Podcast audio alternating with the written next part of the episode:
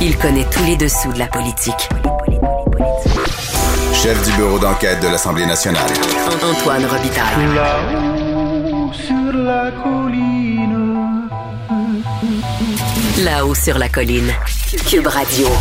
Bon mercredi à tous. Aujourd'hui à l'émission avec l'historien Éric Bédard, on revient sur la controverse déclenchée par le Canadien de Montréal au sujet du territoire non cédé Mohawk et on en profite pour explorer les relations entre les Français du 17e siècle et les premiers peuples. M. Bédard suggère entre autres qu'on commémore officiellement à chaque année, au mois de mai, la fameuse tabagie de 1603. Mais d'abord, mais d'abord, c'est l'heure de notre rencontre quotidienne avec Rémi Nadeau. Cube Radio. Les rencontres de l'heure. Rémi Nadeau et Antoine Robitaille. La rencontre Nadeau-Robitaille. Mais bonjour Rémi Nadeau. Bonjour Antoine. Chef de bureau parlementaire à l'Assemblée nationale pour le journal et le journal. On a eu une période de questions ce matin, donc c'est l'analyse sportive de la période de questions. Commençons par l'anguille du jour. On imagine quelque chose de glissant, d'insaisissable. Donc, c'est qui? Oui, Jonathan Julien, Le ministre des Ressources naturelles. qui est comme enduit d'huile et qu'on on essaie de l'attraper en mettant les mains dessus, puis floup, ça, ça revole de tout bord de côté. Donc, c'est concernant la question du tarif d'hydroélectricité et euh, des trop perçus.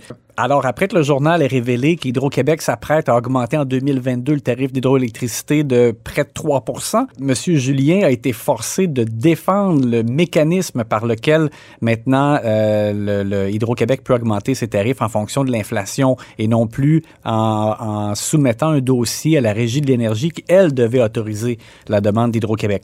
Alors, les partis d'opposition en ont profité, on l'a dit quelques reprises là, depuis lundi, pour euh, euh, justement marteler le fait que ce mécanisme-là n'était pas bon pour les Québécois. Il y a eu un remboursement trop perçu de 500 millions à un moment donné.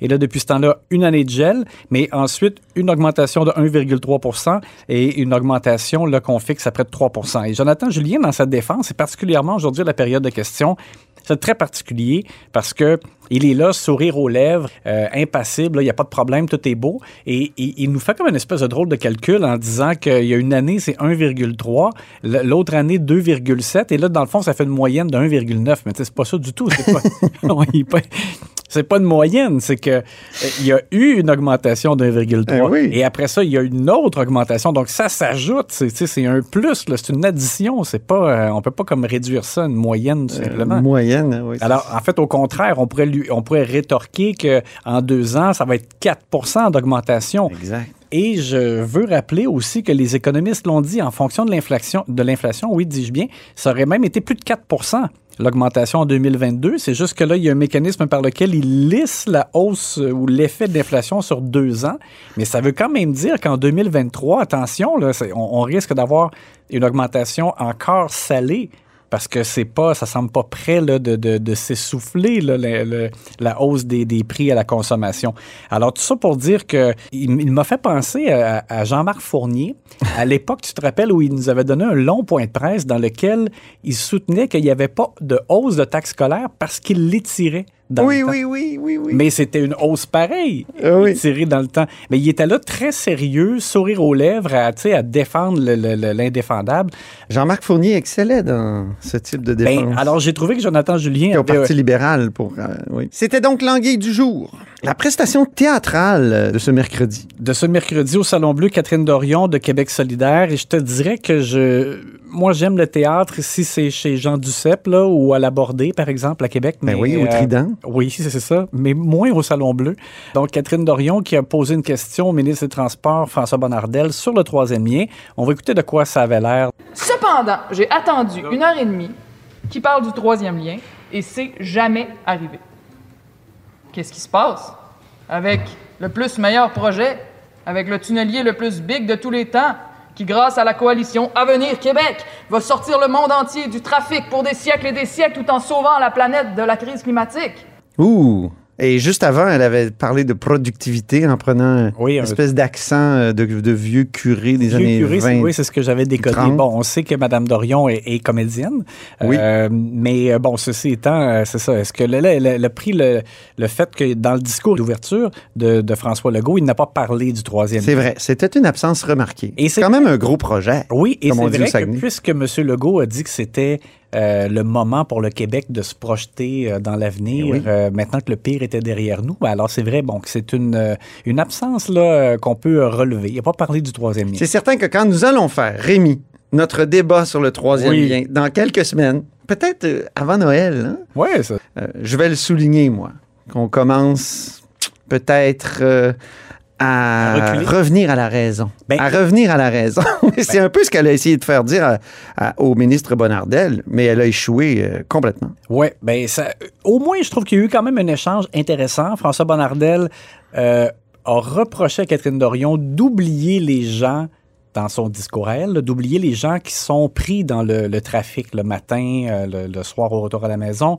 Euh, donc, M. Bonnardel ramène ça aux besoins des gens, particulièrement de Lévis, de, de Chaudière-Appalaches. Et euh, Catherine Dorion, elle, elle, dans le fond, elle faisait plus un numéro. Mais il faut quand même souligner le fait que M. Legault s'est mis à dire à un moment donné que c'était le moins pire projet pour répondre aux besoins. Donc, on s'y- bon, Mme Dorion euh, essayait de, de- de donner une occasion à M. Bonnardel de reculer. Évidemment, il n'a pas reculé là-dessus, mais ça a donné... C'est un peu vain, ces questions-là, Ouais. je trouve. Je sais que c'était pour souligner l'absence, mais je trouve que Catherine Dorion, euh, c'est vain de, de poser des questions de ce type-là. Il y aurait des questions précises à poser. Et je trouve que la meilleure qui a été posée sur le troisième lien, c'est quel montant on est prêt à, à mettre sur ce, ce projet-là? Et, et on n'a pas eu de réponse jusqu'à maintenant. Oui, parce que c'est ça, des fois, quand on pose une question plus précise, ça nous permet d'apprendre quelque chose, alors Ben que oui. là, visiblement, c'est une démonstration tout simplement d'ironie. Oui. Le tir à blanc maintenant de la journée.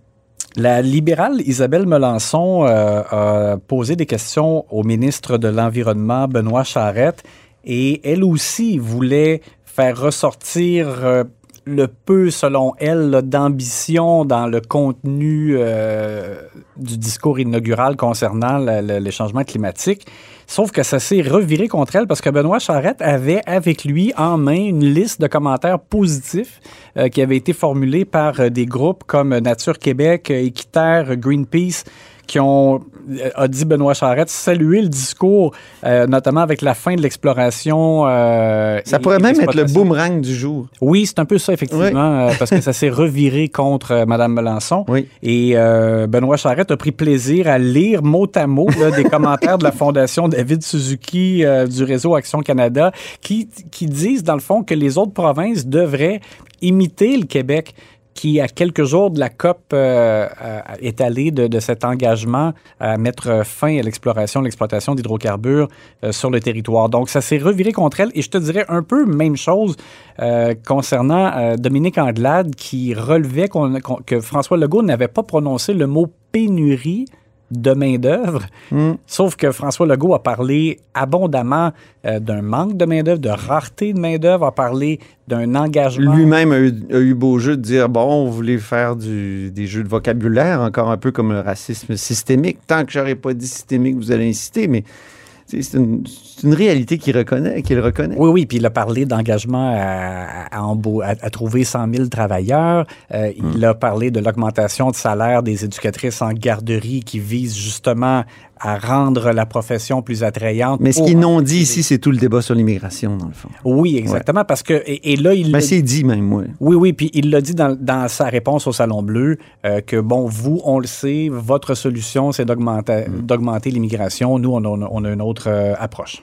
Enfin, parlons du tir à côté de la cible du jour. Oui, j'ai trouvé que le choix de questions du Parti québécois aujourd'hui était un peu à côté euh, de la traque en ce lendemain de, discours. Monsieur Joël Arsenault a posé des questions au premier ministre sur le fait qu'on n'en avait pas appris davantage sur la place du Québec au sein du Canada, où ce que le Québec voulait revendiquer euh, dans le cadre euh, ben, de, de prochaines discussions, négociations avec le gouvernement fédéral. Ça, j'ai trouvé que, ben, premièrement, je On lui reproche de ne pas avoir entrepris aucune action sérieuse pour réformer le fédéralisme comme il s'y était engagé en 2018. Tu sais, pourtant, euh, M. Legault a fait mention de la demande, et, et très fortement encore, la demande de hausse de transfert en santé à l'égard du gouvernement fédéral sans condition. Mhm. Et je, je m'étonne un peu que le PQ n'ait eu que ce sujet-là aujourd'hui dans le cadre d'un discours euh, dans lequel il y avait vraiment énormément de sujets euh, abordés importants,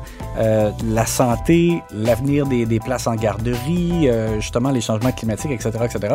Alors c'est un peu étonnant, j'ai trouvé que c'était à côté de la traque. Ben, merci infiniment, Rémi Nadeau. À demain. Je rappelle que Rémi Nadeau est chef de bureau parlementaire à l'Assemblée nationale pour le journal et le journal.